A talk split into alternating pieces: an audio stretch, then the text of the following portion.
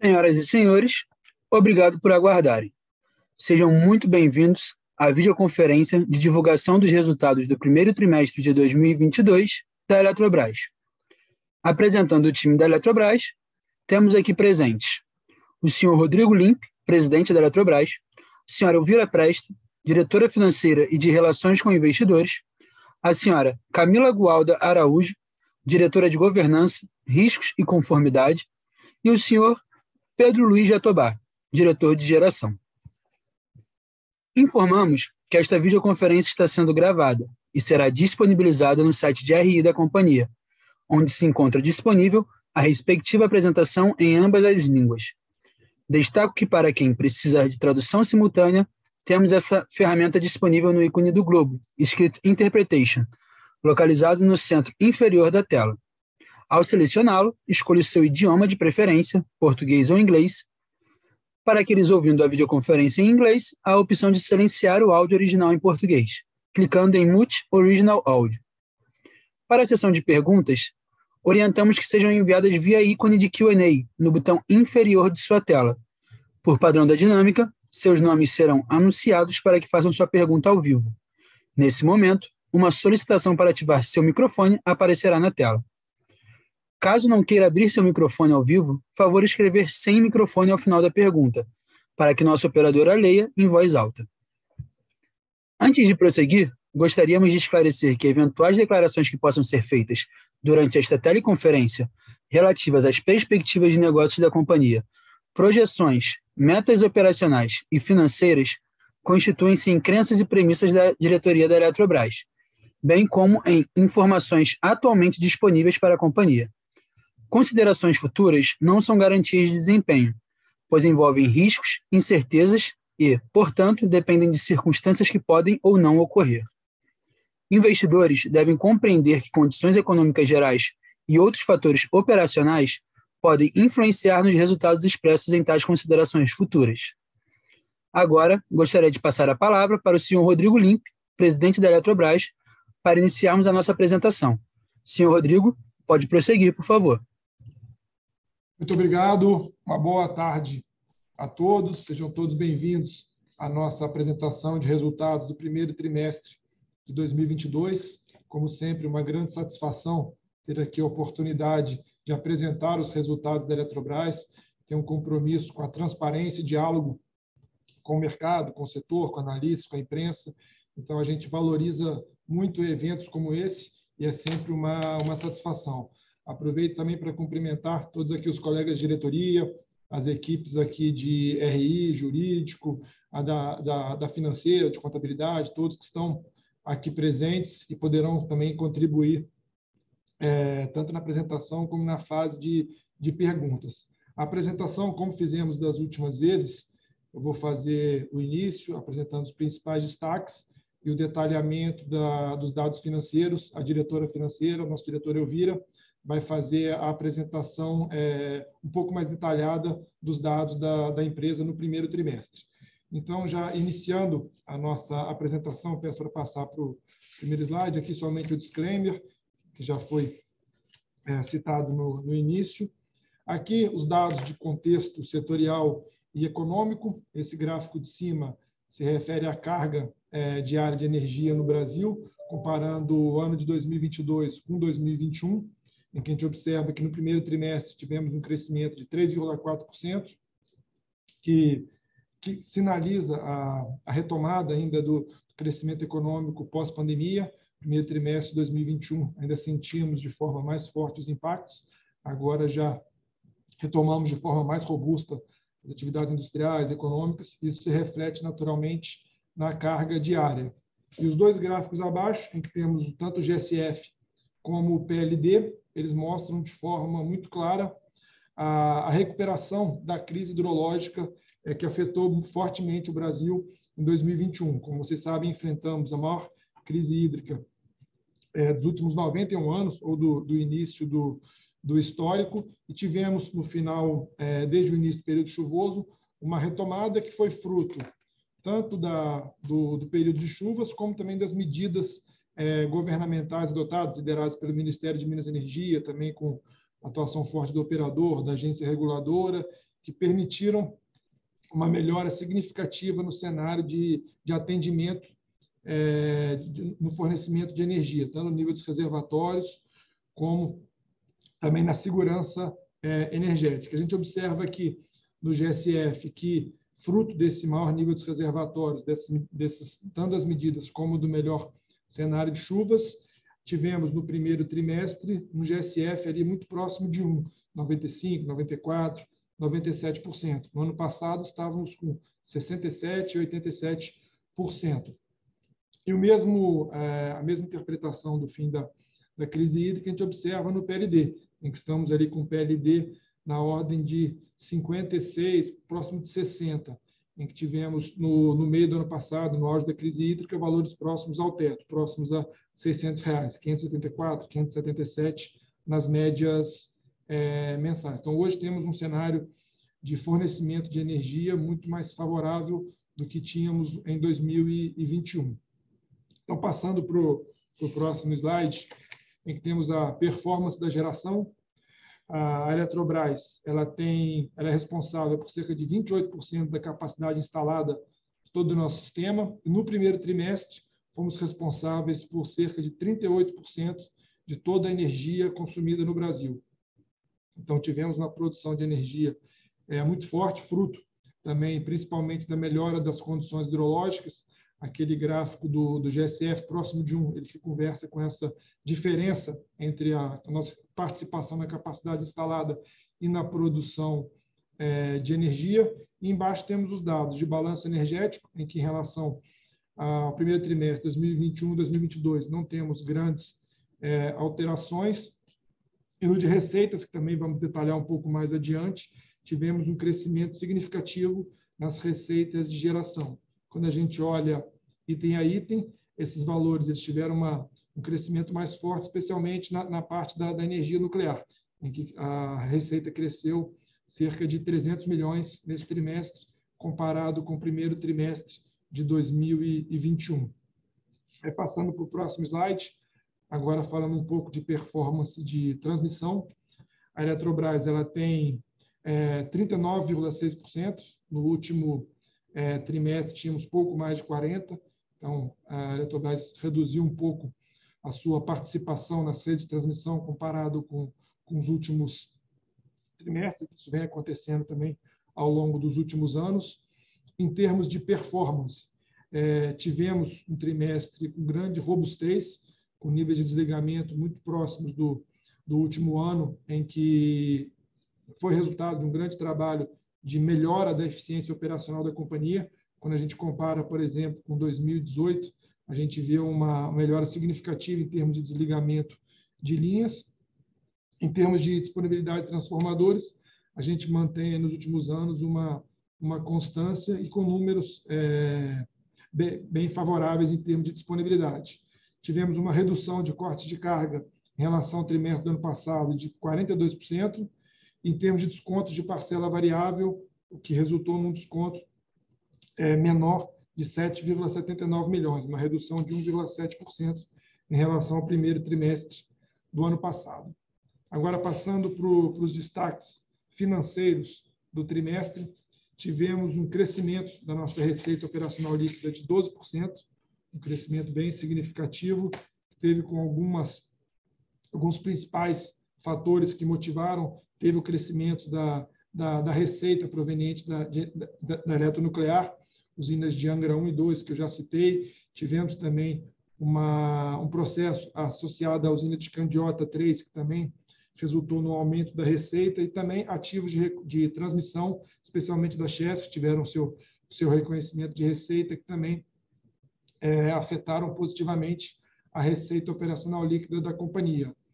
Em termos de EBITDA, de IFRS, tivemos uma pequena redução em relação ao primeiro trimestre de 2021, isso muito fortemente impactado pelas PCLD associada à Amazonas Distribuidora, que nós vamos detalhar é, um pouco mais à frente. Em termos de lucro líquido no trimestre, tivemos um crescimento bem robusto em relação ao primeiro trimestre do ano anterior, um crescimento de 69%, em que a companhia registrou um lucro de 2,7 é, bilhões de reais.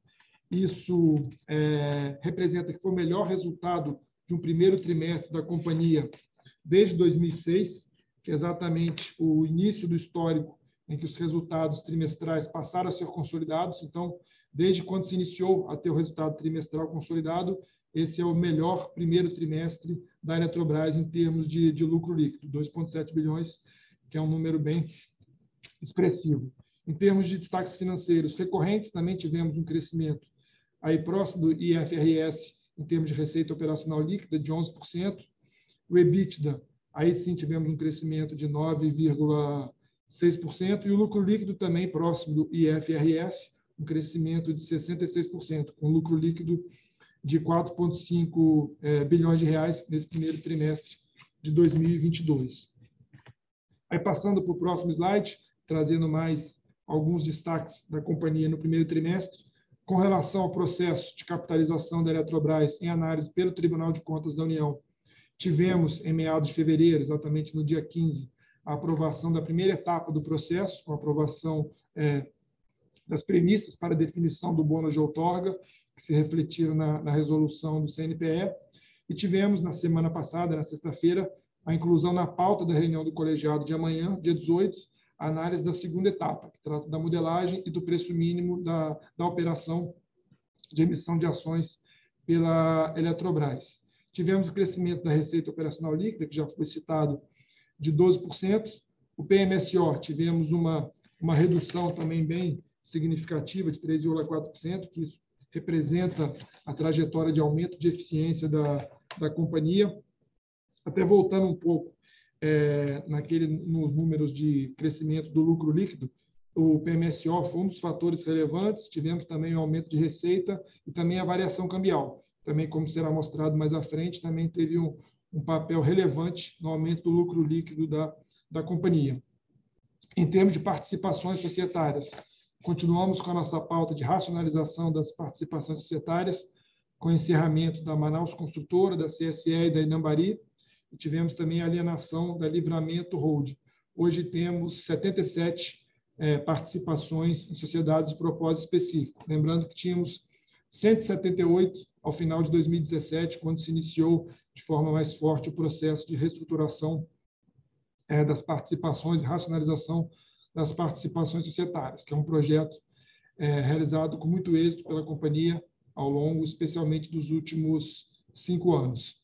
Em termos de dívida líquida e EBITDA recorrente, temos uma dívida líquida hoje de 20,5 bilhões, o EBITDA de 21,4, o que, o que resulta em uma relação dívida-EBITDA recorrente da ordem de 1, que é exatamente o mesmo patamar do último resultado é, trimestral, que foi, na verdade, o resultado anual de 2021.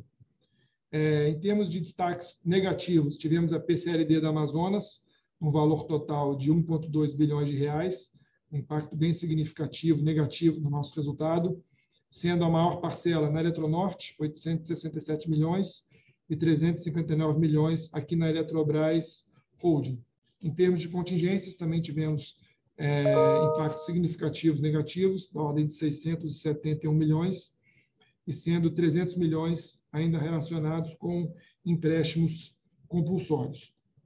Então, passando para, próximos, para o próximo slide, próximo e último slide dos destaques, tratam dos destaques ISD. Aqui, queria destacar o, o retorno da, da Eletrobras na, na carteira IS da B3, com validade de maio a agosto de 2022. A manutenção da Eletrobras no ICO 2 B3, que é o índice carbono eficiente. A adesão à iniciativa Métricas do Capitalismo dos Stakeholders que é uma iniciativa liderada pelo Fórum Econômico Mundial.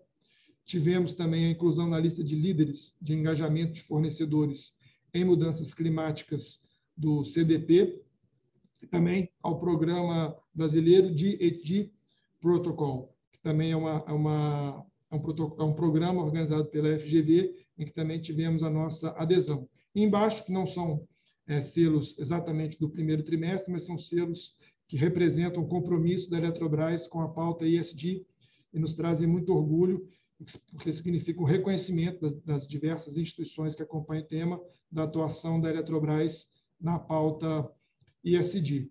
Então, com isso, eu encerro essa primeira parte da apresentação, com os principais destaques da companhia no primeiro trimestre e peço para a diretora Elvira dar sequência com, a, com o detalhamento do desempenho financeiro do primeiro trimestre. Por favor, Elvira. Obrigada, Limpe. Bom, boa tarde a todos também que nos acompanham em mais uma videoconferência dos nossos resultados. Pode passar o próximo slide, por favor. Então, nós vamos aqui, é, a exemplo do que fazemos todos os trimestres, apresentar com um pouco mais de detalhe a nossa demonstração de resultados.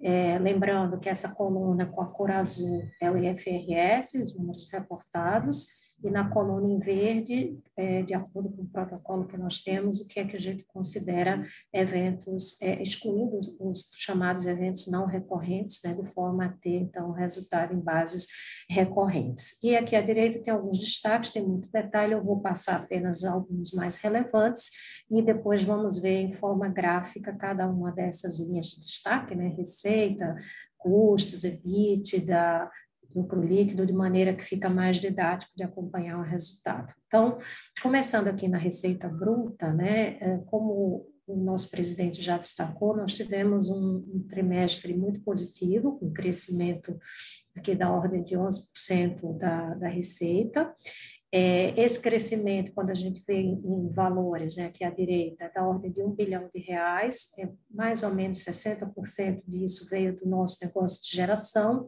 e, e aproximadamente 40% veio do nosso negócio de transmissão.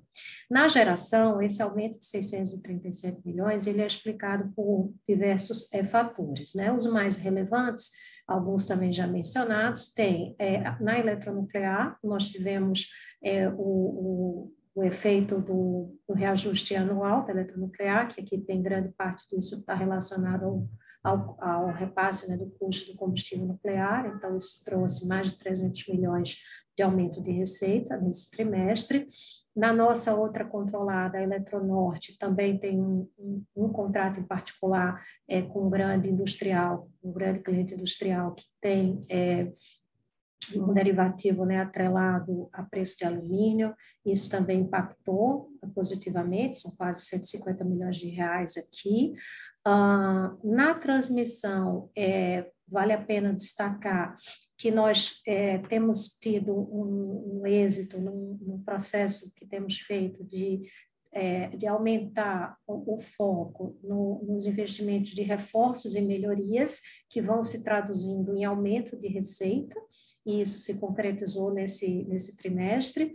Tivemos cerca aí de quase é mais de 350 milhões de reais desse aumento de receita, desses 434 milhões vieram é, desses reforços e melhorias. Além disso, uma outra iniciativa nossa uh, do plano da é, da reorganização das SPS, que o Limp também mencionou, nós incorporamos a, a TSLE na nossa controlada CGT Sul, então já passamos até agora o efeito da, da, da receita toda sendo é, contabilizada na, na Eletrobras, então são 34 milhões, é, e, e demais contratos que são os ajustes é, atrelados ao IGPM. Né? Então, isso de uma forma sintética, o que, que aconteceu na, na receita bruta. Quando a gente vai para o PMSO, é, aqui acho que é bem importante destacar que caiu 3% em base IFRS e 1% em base recorrentes, mas a gente tem aqui alguns eventos importantes. Primeiro, nós estamos conseguindo é, reduzir essas, essas despesas, mesmo tendo tido algumas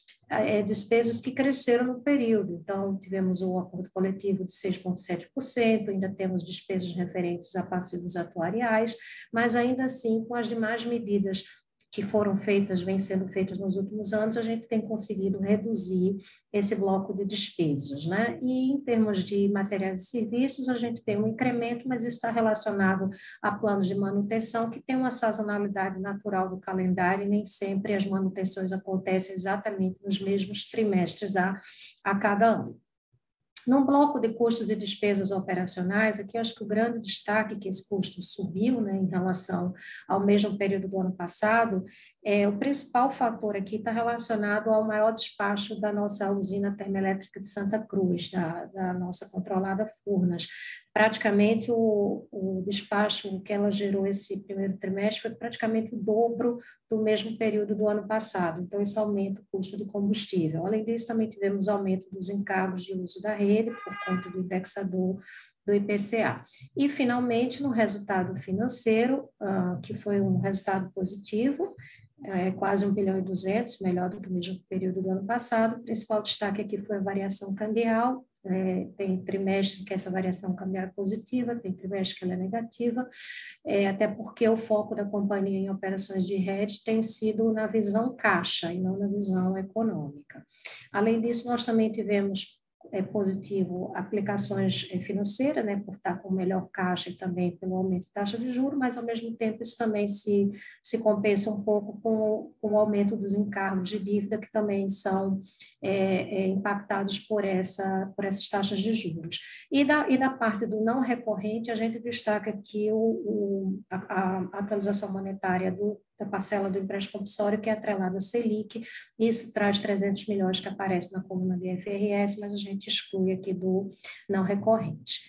Passando então para o próximo slide, a gente começa a ver de forma gráfica o que eu acabei de explicar. Então, começando pela receita bruta, esse primeiro gráfico, que a gente viu um crescimento de 11%, é, e como a gente vê nas barras, nas colunas verdes aqui no meio, aqui estão os principais blocos. Então, como eu já mencionei, a geração é, foi responsável por praticamente 60% desse aumento de receita, e os destaques, como também já mencionado, o, o é, o reajuste na eletronuclear, Angra 1 e Angra 2, o, o contrato é, da Albras na Eletronorte. Vale a pena ressaltar também que a Chesf teve um aumento de volume de, de novos contratos.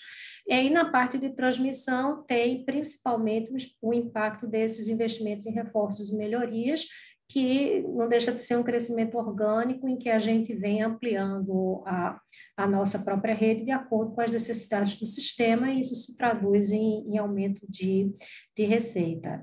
É, Passando então para o próximo slide, a gente detalha aqui os principais eventos né, e os preços médios e o volume, como a gente sempre apresenta, nos ambientes onde nós comercializamos a nossa energia. Né? Então, lembrando que nós temos um ambiente regulado, tem um ambiente livre, é, e dentro do, do ambiente regulado, nós temos é, basicamente três blocos de contratos: contratos regulados, os, a, os, o regime de cotas e, e, os, e as usinas nucleares. Então, a gente vê que nesse trimestre é, o, nós tivemos, embora tenhamos tido uma queda é, no volume do, do, mercado regulado principalmente, mas em função dos preços que, que, cresceram nesse período e também do reajuste que eu já mencionei da eletronuclear, nós tivemos o, o incremento da, da receita. Uh, no ambiente é, livre né, o destaque do contrato bilateral, que eu também já havia comentado, a questão do, do contrato lá que a Eletronorte possui com esse consumidor industrial, que tem ah, o derivativo lá do, do, preço do alumínio, isso também faz com que aumente é, a nossa receita. Então, isso mostra 12% de aumento da receita bruta. Ah, tivemos também no contrato regulado que aparece, quando a gente faz aquela análise não recorrente, a gente exclui, mas de qualquer forma, dentro da receita bruta, a gente contabiliza. Que nós tivemos um êxito de uma decisão judicial que impactou a CGT Eletrosul, um contrato antigo, um leilão do passado, em que a antiga CGTE tinha sido é, é, impactada por uma penalidade de indisponibilidade, isso agora foi revertido a favor da empresa, isso representou é, 100 milhões de reais positivo ah, na receita. Parte disso é, é financeiro, mas teve um, um, impacto, então, positivo. Então, acho que esses aqui são os principais eventos que nós tivemos de receita, de geração, é, podemos, então, passar para o gráfico seguinte, slide seguinte, onde a gente traz o PMSO, a, é, as despesas operacionais, né, pessoal, material, serviços e outros. Lembrando que o gráfico da esquerda, ele aparece na versão IFRS, demonstrando uma queda de 3%, e do lado direito, em bases recorrentes, com uma queda de 1%. Aqui, Acho que o grande destaque é o bloco de pessoal, que é a nossa principal despesa, nessa parte em azul, ela representa cerca de 60% do PMSO, E como eu falei, embora tenhamos tido alguns aumentos decorrentes né, do, dos, do, das pressões inflacionárias, aumentos de, de acordo do próprio acordo coletivo, também questões relacionadas à passiva atuarial, mas outros, outras rubricas têm nos proporcionado redução fruto dos, das medidas já implementadas nos anos anteriores. E com relação a, a material e serviços, o que cresce aqui no período está relacionado a a, a, eventos de manutenção, que, como eu falei, não necessariamente eles acontecem exatamente nos mesmos trimestres, então tem uma sazonalização aí nessa, nessa é, comparação. E, na, e no bloco de outros, a gente teve uma redução por, por ter tido menores despesas com o imposto de renda referente a um evento que a gente teve no ano passado, que impactou, então, aumentou o valor no ano passado e esse ano esse evento não se repetiu, então isso nos trouxe uma redução também. Passando, então, para o próximo slide, nós temos aqui a, a, o detalhamento das provisões. Como o LIMP já mencionou na introdução, esse trimestre nós tivemos um impacto relevante da PCLD, da Amazonas Energia. Uma grande parcela disso é, é o que a gente chama de PCLD prospectiva, cumprindo os normativos contábeis, e essa PCLD ela se subdivide na parte referente à venda de energia, que está lá na controlada Eletronorte, né, oriundo dos antigos da antiga Amazonas GT, que foi incorporada pela Eletronorte, e outra parte se refere aos contratos financeiros de dívida da, da, da Amazonas Energia com a Eletrobras Holding. Então, essa linha está destacada em verde claro, que trouxe esse aumento de 1 bilhão e 200, a gente tem um destaque aqui do lado direito, né? É, como é a composição desse 1 bilhão e 200, então 867 milhões é, referente a, ao crédito, a, a, PCLD é, referente à Eletronorte e cerca de 360 milhões na Hold. E aqui embaixo a gente colocou uma tabelinha para auxiliar a compreensão de todos os valores envolvidos. Então, que a gente coloca aqui é qual é o total hoje de, de dívida né, que a Amazonas Energia tem com a Eletrobras. Então, somos 7 bilhões 185 milhões, isso está composto na dívida financeira, que são os multos de 4 bilhões e meio, e mais a dívida decorrente dos contratos de energia, cerca de 2.600. Então, essa é a composição de 7.200. E o que nós já temos de provisão acumulada, incluindo essa que foi feita no trimestre, soma 3 bilhões e meio, que é praticamente 50% dessa, desse total de crédito. Né? Está destacado aqui nessa seta cinza a composição desse 3 bi e meio. Então, é um bi 600, mais ou menos, é, referentes aos multos, são os contratos financeiros, e cerca de um bi 900 de energia. Como eu falei, parte, uma boa parte disso é PCD prospectiva, conforme os normativos contábeis, mas aqui à direita a gente destaca o valor que efetivamente está vencido ah, no encerramento do trimestre, que são 218 milhões em multos e 546 milhões é, nos contratos de energia.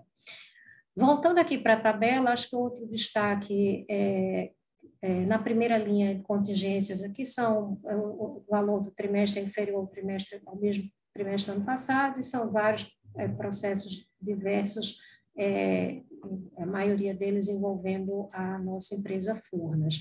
E no empréstimo compulsório nós tivemos movimentações, algumas movimentações é, desfavoráveis, ainda não a sentença, mas algumas movimentações em um processo e outros casos estão pulverizados, como a gente sempre explica, são muitos processos judiciais e à medida que eles vão avançando, a gente pode precisar fazer algum ajuste. Isso representou 300 milhões nesse trimestre.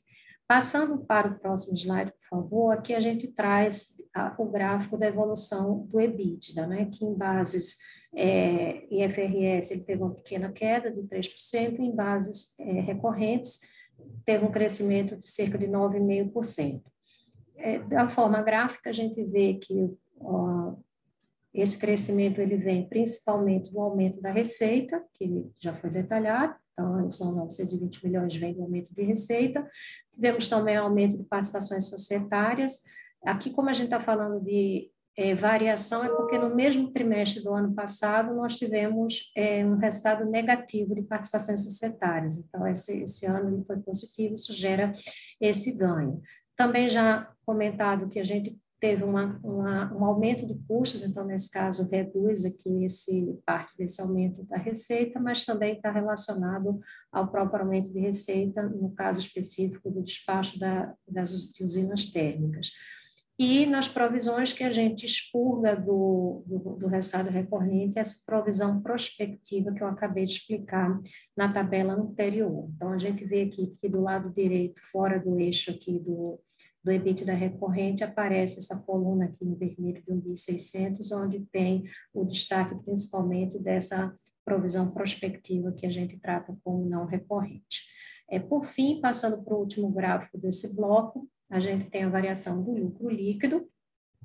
Então, nós tivemos um crescimento muito expressivo, de quase 70%, 66% em base recorrente, é, esse aumento de 1.800 ele vem do EBITDA, que nós mostramos no slide anterior, e vem é, principalmente do, do, efeito positivo no resultado financeiro, que o maior impacto foi a variação cambial, que neste trimestre ela foi de, de, de fortalecimento do real. Então, por essa razão, a gente teve esse impacto aqui positivo. Esse é o principal, mas como eu falei, tem outros efeitos que se combinam. E na parte aqui de imposto de renda, a gente também tem um impacto, isso aqui lembrando que isso não é uma visão caixa, isso é uma análise econômica, e a própria movimentação das provisões gera essas diferenças temporárias, o que se reflete aqui é nessa, nesse imposto de renda. Então, com isso, a gente termina a visão da demonstração de resultado e podemos passar para o slide da dívida líquida EBITDA, Próximo slide, por favor. Aqui a gente vê que por já quatro trimestres consecutivos nós temos mantido esse indicador em uma vez, a líquida EBITDA, e aqui a tabela da direita traz um pouco mais de detalhamento né, a, a, da nossa dívida. Então, a nossa dívida bruta, ela está em 41 bilhões e 600, sendo 8 bilhões de curto prazo, 33 bilhões e meio de longo prazo, subtraindo os financiamentos que a gente ainda tem a receber, e saldo líquido de Itaipu também é, consideramos aqui, a gente chega a, a, a, perdão, esqueci de destacar aqui em verde a nossa posição de caixa, isso aqui é a posição de caixa consolidada, praticamente se manteve em relação ao trimestre anterior, da ordem de 15 bilhões, e subtraindo os financiamentos, a gente chega a uma dívida líquida de 20 bilhões e meio. E nós destacamos aqui, nesse texto aqui embaixo da tabela, já alguns eventos subsequentes que nós já demos é, publicidade através dos nossos fatos relevantes. Então, ah, nós temos agora, é, em, já tivemos né, em abril, a primeira lá em 2019, quando nós voltamos a acessar o mercado de dívidas, fizemos uma emissão de debêntures e a primeira série, primeira tranche daquela emissão de 2019 venceu agora em abril de 22, 1 bilhão e 200, já foi quitada. Nós também já anunciamos, através de fato relevante, a aprovação de uma captação para Furnas de até 2 bilhões e meio de reais, e também já anunciamos a, a alienação da, das ações da C3E, transmissora, que aconteceu também no mês de abril, isso também já foi informado, que trouxe, então, um reforço de caixa de 1 bilhão e 100. E aqui forma, do lado esquerdo, a gente vê de forma gráfica a evolução da dívida líquida, que é o gráfico em azul, e aqui embaixo, esse gráfico em cor amarela, gráfico do EBITDA, sempre a visão 12 meses. E o último slide da apresentação, passando então, por favor, é a nossa tabela do CAPEX, como é que foi o nosso investimento. Nós segregamos aqui a geração e transmissão e destacamos a eletronuclear numa linha à parte. A geração, esse trimestre, a gente enfrentou um pouco mais de dificuldade, nós, nós realizamos cerca de um terço do que estava planejado para a geração, e os, as principais dificuldades que a gente enfrentou aqui estão relacionadas a dois grandes blocos. Primeiro que nós temos o, o nosso planejamento para esse ano está muito focado também ah, em, em, aumento é, das fontes renováveis, né? E, e, esse é um segmento que está muito aquecido, até em função de, de, questões regulatórias, e com isso os fornecedores também estão com, com uma sobrecarga e a gente tem enfrentado dificuldades nos processos de aquisição. Isso tem tornado é, desafiador o cumprimento do cronograma originalmente previsto, e a gente está precisando fazer é, uma adaptação que foi planejado. E outra, outra, outro projeto importante, esse não de, de renováveis, mas da, da nossa é, usina termoelétrica de Santa Cruz. Tem, essa, essa usina, como eu já falei, ela foi despachada no primeiro trimestre e, e a gente tinha planejado o, a expansão né, do ciclo combinado nesse período. Isso também precisou ser postergado é, por conta da necessidade da usina estar despachada. E na transmissão, que nós tivemos um resultado excelente, conseguimos fazer mais de 90% do planejado, acho que aqui o grande destaque, que de alguma maneira já mencionei na apresentação sobre a receita, são o, os, os, projetos todos de, de, reforços e melhorias que têm é, se, se revelado aí bastante importante para o nosso, nosso crescimento de receita. Então, com isso, nós conseguimos cumprir cerca de 50% do planejado do trimestre. Então, com isso, eu encerro aqui a apresentação e ficamos agora à disposição para, as dúvidas que surgirem. Muito obrigada a todos. Agora, daremos início à sessão de perguntas e respostas. Pedimos, por gentileza, que os façam todas as perguntas de uma só vez, aguardando a resposta da companhia. Lembrando que para fazer perguntas, orientamos que sejam enviadas via ícone de Q&A no botão inferior de sua tela. Por padrão da dinâmica, seus nomes serão anunciados para que façam sua pergunta ao vivo. Nesse momento, uma solicitação para ativar seu microfone aparecerá na tela. Caso não queira abrir seu microfone ao vivo, favor escrever sem microfone ao final da pergunta para que nosso operador a leia em voz alta. A nossa primeira pergunta vem do Marcelo Sá, analista Cellside, do Itaú.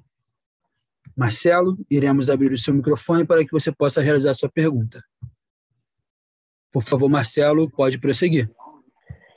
Oi, pessoal. É, obrigado pelo call. É, eu tenho uma pergunta em relação a tudo que está acontecendo com Santo Antônio. Né? Então, teve uma disputa judicial, né, que a Santo Antônio perdeu numa arbitragem, né, e tem um desembolso que vai ser feito para poder pagar esse claim, né. É, pelo que a gente leu aqui em notícia, os outros sócios de Santo Antônio não pretendem fazer esse aporte, né? Então, a Eletrobras provavelmente teria que fazer esse aporte.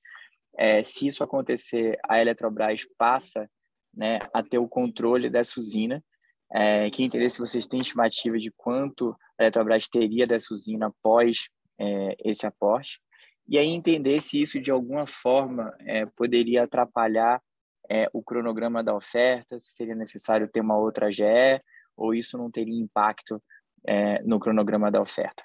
Obrigado. Obrigado, Marcelo, pela pergunta. Acho que é até bom é, abordar esse tema, que tem de fato saído diversas matérias. É bom a gente passar é, uma visão aqui da, da companhia. É, é um tema que nós temos, é, sempre que temos algumas, alguma informação relevante, nós fazemos fato relevante ou comunicado ao mercado, mantendo nosso compromisso com a transparência informações a todos os é, acionistas da companhia e investidores. Até resgatando um pouco o histórico, até que você já fez esse, esse histórico, em fevereiro, no início de fevereiro, saiu um resultado desfavorável da arbitragem relacionada à Saesa, no valor da ordem de 1,5 bilhão de reais. Ainda estávamos, naquele momento, é, elaborando as demonstrações financeiras do relatório anual do quarto trimestre de 2021. E aí, em conformidade com as normas contábeis e com todos os melhores procedimentos, nós, ainda no resultado do quarto trimestre, fizemos o provisionamento da parcela de Furnas. Furnas tem hoje 43% é, na Saesa, então provisionamos 43% desse valor de cerca de 1,5 bilhão, fizemos o provisionamento de cerca de 700 é, milhões de reais no quarto trimestre de 2021 e também zeramos o nosso investimento no resultado, que gerou aquela provisão da ordem de 1,5, 1,4 é, bilhão de reais no resultado do, do quarto trimestre. E a Saesa, como estabelece o seu é, acordo de acionista, o seu ESA, a Saesa fez uma convocou uma assembleia os acionistas para aumento de capital da companhia, exatamente no, no valor até o valor da, da arbitragem de 1,5 é, bilhão. Essa assembleia teve a, a aprovação unânime de todos os acionistas, então que aprovaram o aumento de capital da companhia. E a, essa assembleia ela ocorreu no final de abril e após essa aprovação do aumento de capital, temos agora um prazo de 30 dias para que os acionistas decidam sobre a subscrição da, das ações e, consequentemente, o aporte na saída dos valores a que correspondem é, cada uma das parcelas. A CEMIG, até o momento, foi a única delas, no nosso conhecimento, que fez essa comunicação formal é, ao mercado de que não vai fazer o aporte na parcela na parcela da CEMIG. E aqui, do ponto de vista de Furnas, Eletrobras, Furnas, que é o acionista direto, nós estamos fazendo todas as avaliações prévias para que a gente possa tomar uma decisão sobre o aporte. Estamos avaliando todos os cenários, inclusive é, o cenário que você citou de não aporte pelos demais é, acionistas. E essas avaliações, elas incluem tanto os estudos, é, as avaliações econômico-financeiras da Saesa, os impactos nela para Furnas e Eletrobras, também uma avaliação jurídica das consequências é, desse aporte, caso os demais acionistas não façam o aporte, e também a obtenção de anuências necessárias, no caso de eventuais anuências que sejam necessárias, tanto governamentais quanto do, dos credores. E o processo ele segue todo o rito é, que a companhia faz para operações é, como essa. É necessária avaliação tanto na, na empresa Furnas, na diretoria, no conselho de administração, no comitê de auditoria é, e riscos e também na governança da, da Eletrobras. Então, esse processo está dentro do rito normal, dado que houve essa decisão desfavorável para a Saesa. E como eu até citei na apresentação, a Eletrobras ela tem participações hoje em 77 é, sociedades de propósito específico. Já teve 178, hoje tem 77. E essas empresas, naturalmente, ela tem fatos que geram necessidade de avaliações e posicionamentos da companhia. Exatamente isso que estamos fazendo, seguindo todo o rito é, previsto interno e também é, todas as avaliações que são necessárias para que a gente tenha essa decisão. E entendemos que não há nenhuma relação com o processo que foi, que foi submetido à Assembleia dos Acionistas relacionado à capitalização da Eletrobras. A Assembleia ela teve os itens de forma expressa definidas tanto no, na lei como na resolução do, do PPI, e essa questão da, da SAES é uma questão da, da gestão da Eletrobras, que independe é, completamente do processo da, do que foi decidido, definido na GE e também do processo de capitalização. Então, a gente não vê é, essa necessidade de revisitar a Assembleia por causa desse tema e também nem impactos no cronograma. Seguimos trabalhando tanto na questão da Saesa, como também na, na, é, no cronograma da oferta. Né? Claro que sujeito à, à, deliberação pelo Tribunal de Contas, que está previsto para ser realizada amanhã. Não, sei Não se perfeito. respondendo. Não, Não, está claríssimo, Link. Obrigado. E aí, acho que uma, uma outra pergunta, até olhando um pouco o que vocês reconheceram de provisão adicional é, nesse resultado, né, referente ali à Amazonas, é como que a empresa vai de fato brigar para receber é, esses recursos, né? Você tem um player lá que está com dificuldade financeira, é, dificuldade operacional para poder gerir esse ativo, né? Uma dívida de combustível super alta, uma dívida é, de empréstimo alta que, enfim, só está crescendo, né? O que que, é, qual que é a chance de fato de vocês receberem um dia esse recurso? Seria a Anel eventualmente tomar essa concessão. É, enfim, queria entender um pouquinho mais qual é a perspectiva de você conseguir reaver é, parte desse montante aí que já foi provisionado é, referente à Amazonas e quais são os próximos passos que a ANEL pode é, executar. Não, perfeito, Marcelo. Vou fazer uns comentários depois, se a diretora Elvira ou o mesmo diretor Jatobá quiser complementar, fiquem é, à vontade. De fato, esse é um tema que tem afetado o resultado não só desse trimestre, mas também do, do trimestre passado, e é um tema, de fato, é, complexo para a companhia.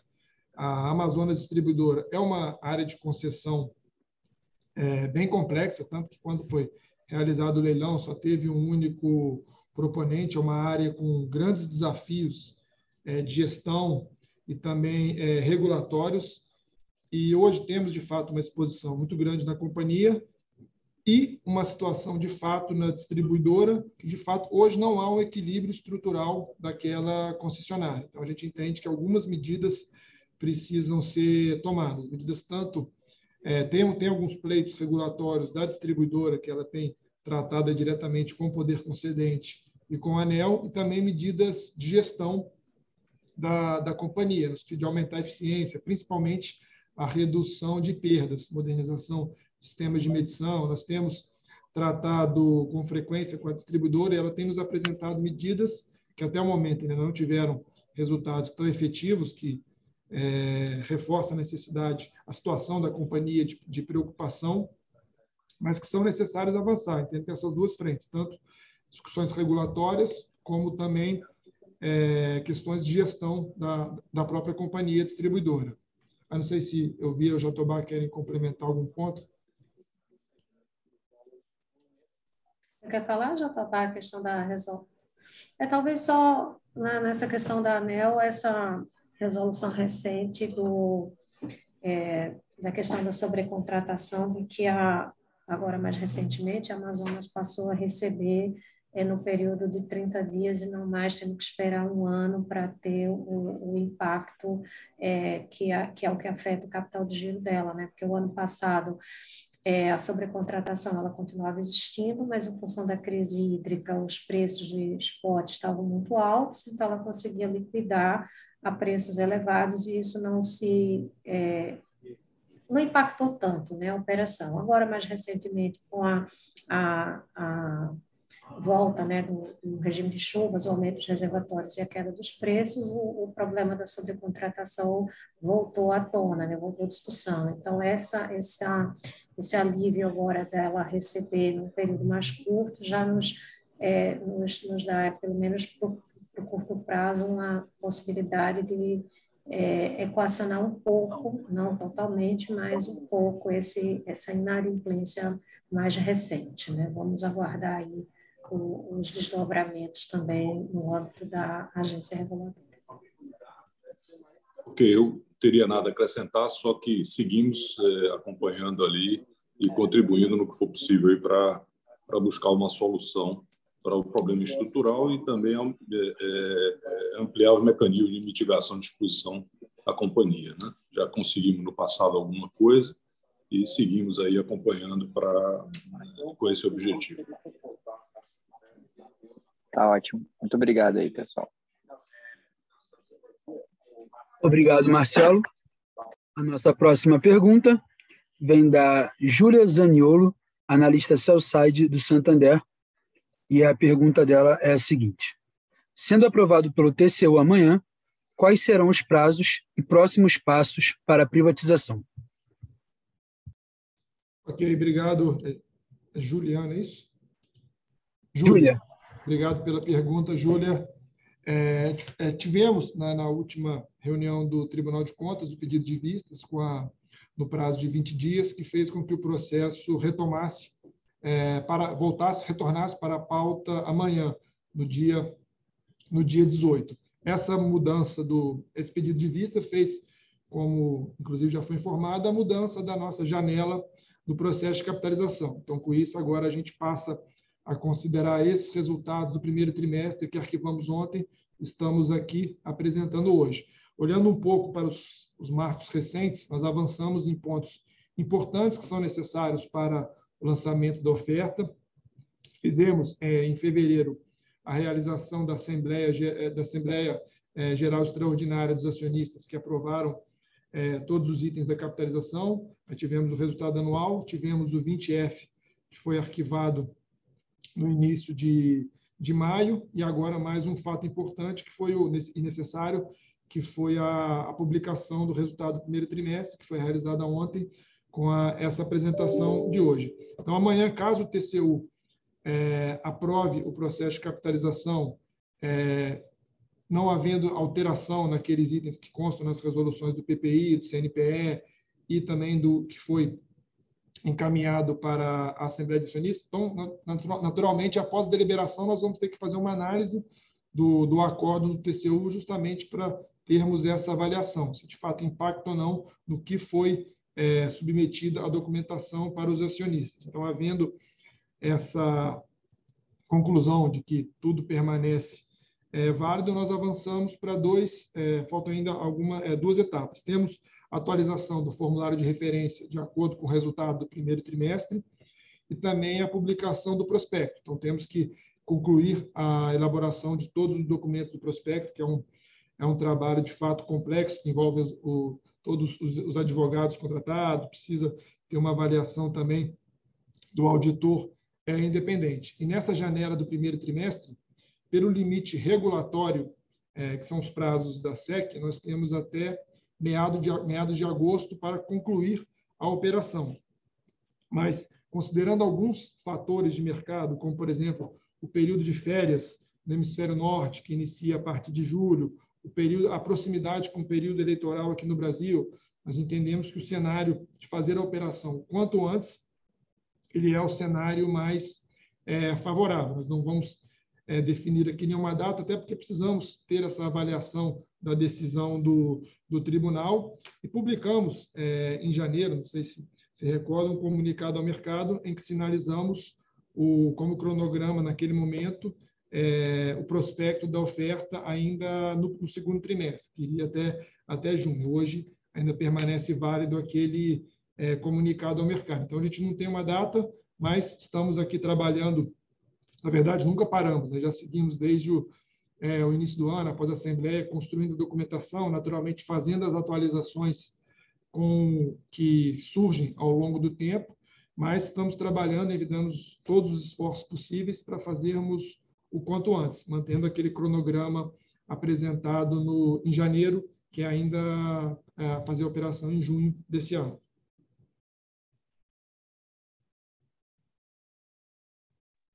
Obrigado. A nossa próxima pergunta é do Juliano AGG, analista Cellside do UBSBB.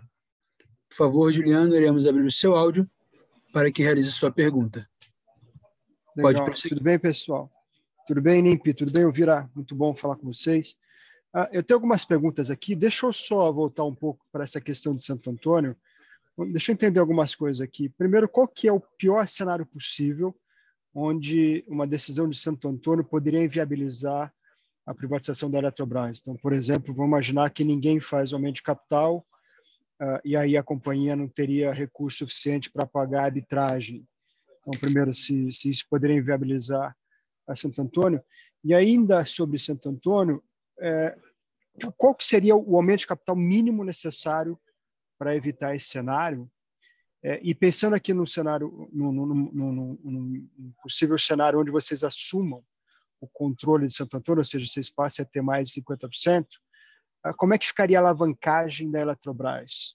Tá? Então, se isso de alguma de uma certa forma poderia uh, minimizar pagamento de dividendos ou, de uma certa forma, também uh, minimizar um, um, CAPEX futuro. Enfim, talvez isso aqui são uma primeira bateria de perguntas aqui específicas sobre Santo Antônio. E aí eu tenho algumas outras aqui para fazer sobre a operação também, sobre a capitalização. Ah, perfeito, Juliano. Obrigado pela, pela pergunta, por participar aqui da nossa conferência. De fato, Santo Antônio é uma, é uma das nossas maiores SPS em que temos participação e que temos que avaliar com muito detalhe todos os impactos de qualquer alternativa, qualquer cenário que se concretize. Hoje nós estamos, como eu disse, fazendo a avaliação de todos os cenários, é, inclusive o cenário em que os acionistas não façam é, os aportes. A gente não saberia aqui exatamente quantificar, exata, definir exatamente o que aconteceria num, eventual pior cenário, mas naturalmente teria que se fazer uma negociação com credores da companhia, teria que se avançar.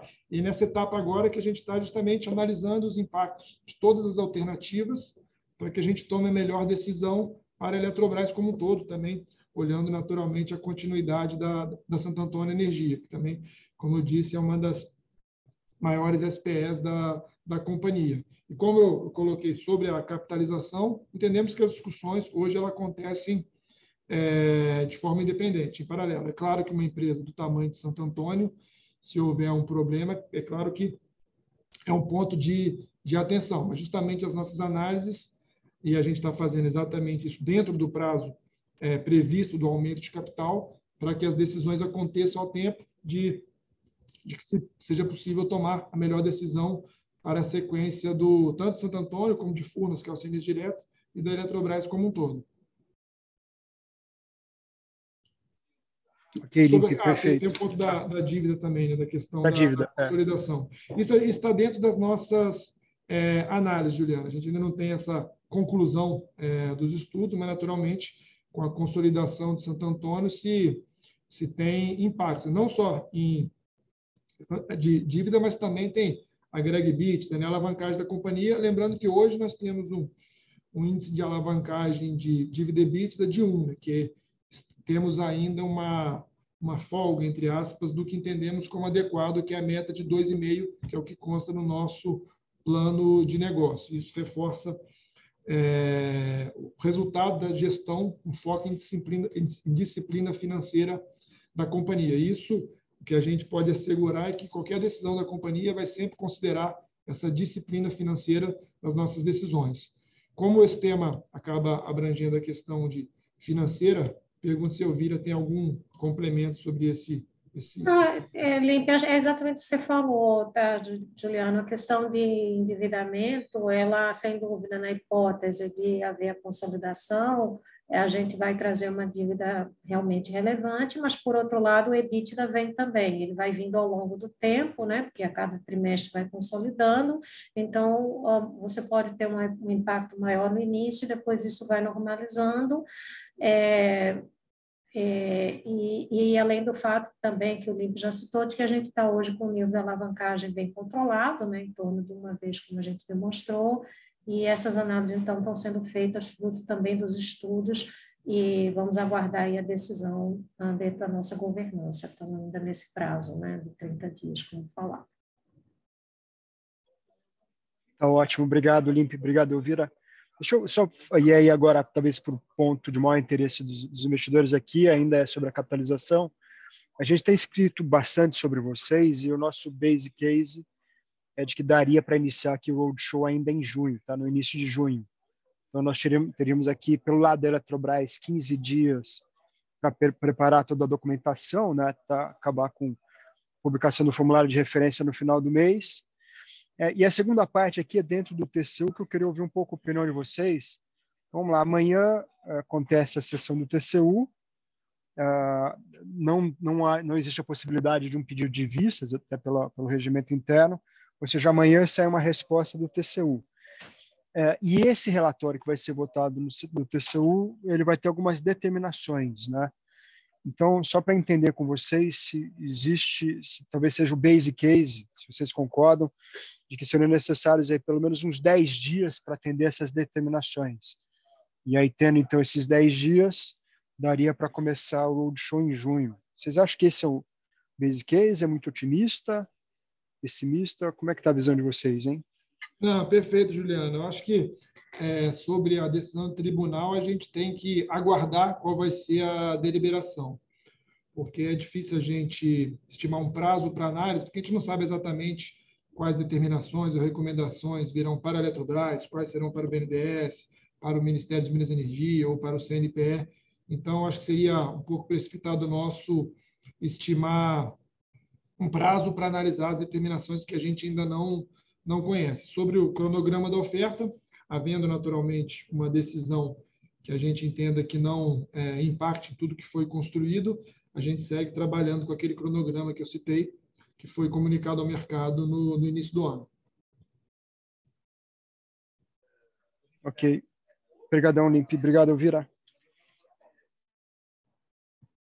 Obrigado, Juliano. A nossa próxima pergunta vem do Henrique Peretti, analista Cellside, do JP Morgan. Queremos abrir o seu áudio, Henrique, para que você possa realizar a sua pergunta. Por favor, pode prosseguir. Obrigado. É, eu tenho duas perguntas também em relação à capitalização. A primeira é, é Limp, você poderia é, explicar se, de acordo com o voto do relator, né, que já é público, se, de, se o voto dele exigiria uma nova GE ou se todos os outros ministros acatarem o voto, aprovarem o voto da forma como ele foi proposto né, na, na reunião onde foi o pedido de vista, se não necessitaria uma nova GE. Então, essa seria a primeira pergunta. E a segunda pergunta é como que funcionaria a mecânica do preço mínimo? Essa é uma pergunta que a gente tem recebido bastante. É, a gente sabe que o preço mínimo não será divulgado, a gente não sabe como TCU, se o, no acórdão ele vai vir com uma tarja ou se não vai ser comentado durante a reunião, mas de qualquer maneira a gente sabe que esse preço mínimo existe. Como fica então o processo de book building com o sindicato é, se você tem esse preço mínimo que é undisclosed? Então a gente faria todo o book building e no final do processo seria feito um cross-checking, né, se, se você ultrapassou esse preço mínimo ou se durante o processo é, teria algum tipo de indicação ou, ou é, basicamente, a gente quer saber assim se a gente só vai saber se, se você faz todo o processo de book building e então a companhia irá informar se de fato a oferta acontece ou não, com o preço médio né, que foi é, realizado. Obrigado. Ah, obrigado, Henrique, pelas duas é, perguntas. Na primeira, relacionado ao, ao tribunal, a gente teve a primeira reunião em que o relator apresentou um voto e teve algumas contribuições de outros ministros, alguns pontos o relator sinalizou que acataria, outros não. Então, acho que hoje a gente não tem uma, uma clareza de qual foi o posicionamento conjunto do, é, comum a, a todos os ministros, a maioria dos ministros. Né? Então, para a gente, acho que ter uma posição definitiva se precisaria ou não revisitar alguma, alguma discussão que avançou, é, eu particularmente prefiro é, aguardar a decisão final. Sei que não foi essa exatamente a pergunta, Henrique, mas prefiro ser um pouco aí, conservador para aguardar a decisão final, porque o próprio ministro relator ele, ele tinha lido um voto, depois ele sinalizou que concordou com a sugestão do, é, de outros ministros que apresentaram também posições. Então, para evitar alguma posição nossa precipitada, talvez até algum erro de entendimento nosso da, da conclusão, é, a gente prefere aguardar a decisão final do, do tribunal amanhã, né? que a gente aguarda que seja amanhã. E sobre a dinâmica do preço mínimo, que nós temos até o momento, é o que está previsto na resolução do PPI. De fato, a Eletrobras não participou da discussão de preço mínimo, é uma discussão é, coordenada pelo BNDES, pelos valuations que o BNDES contratou, e tem feito essa discussão sobre as premissas do valuation com o Tribunal de Contas da União. A Eletrobras ela não tem conhecimento do, do preço mínimo e vamos trabalhar com o lançamento da, é, da oferta sem a Eletrobras conhecer o preço mínimo. Não sei se aí a Elvira quer complementar algum ponto sobre esse item. Ah, isso mesmo, Limpe. A gente não tem conhecimento, Henrique. O que a gente sabe é exatamente que o BNDES seguiu o que está na, na lei do PND, que é necessário fazer é, estudos de evaluation com, com fluxo de caixa descontado, foram contratadas duas empresas de avaliação independente, ah, e que esse, esses estudos já foram submetidos ao TCU, né, tanto que o corpo técnico já analisou, e a gente aguarda a, a, a, reunião de amanhã. A informação que a gente tem até então é de que esse preço vai sair tarjado mesmo, que acho que foi uma pergunta também que você fez, né? Então, a impressão, a informação que nós temos é essa, é que quando sair a decisão, esse preço vai estar tarjado e nós só vamos realmente ter conhecimento lá no dia do, do processo do book build. Agora, a mecânica em si, lá do dia do book build, eu acho que isso ainda vai ser é, discutido um pouco mais à frente com o próprio BNDES, qual é a, a, forma de operacionalizar isso lá, lá na frente. Mas a informação que a gente tem é que vai sair tarjado, sim. Perfeito, Vira, obrigado. Não sei se respondemos. A primeira eu sei que não respondi, Henrique. Tá ótimo, Limpo. Muito obrigado. Obrigado, Henrique.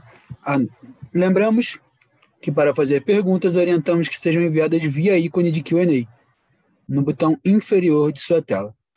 Por padrão da dinâmica, seus nomes serão anunciados para que façam sua pergunta ao vivo.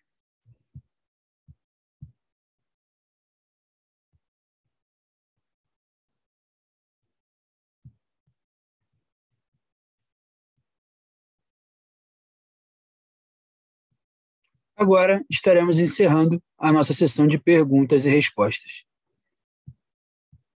Retornamos a palavra ao palestrante Sr. Rodrigo Limpe para as considerações finais. Senhor Rodrigo, por favor. Obrigado, Luiz. Queria novamente agradecer a presença de todos, todos que acompanharam, todos que fizeram é, perguntas. Queria também reforçar o compromisso da Eletrobras com a transparência na divulgação de todas as informações e a valorização que a empresa dá a eventos como esse, temos a oportunidade de responder diretamente dúvidas de analistas, de investidores.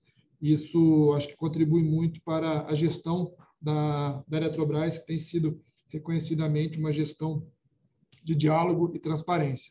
Então, novamente, só agradecer a presença de todos, falar que foi uma grande satisfação estarmos aqui apresentando esse resultado do trimestre, que, como mostram os números, foi um resultado muito positivo para a companhia. E seguimos firmes, sempre buscando e defendendo o melhor para a companhia. Desejo uma boa tarde a todos. Neste momento, a conferência da Eletrobras está encerrada. Agradecemos a participação de todos e tenham uma boa tarde. Boa tarde.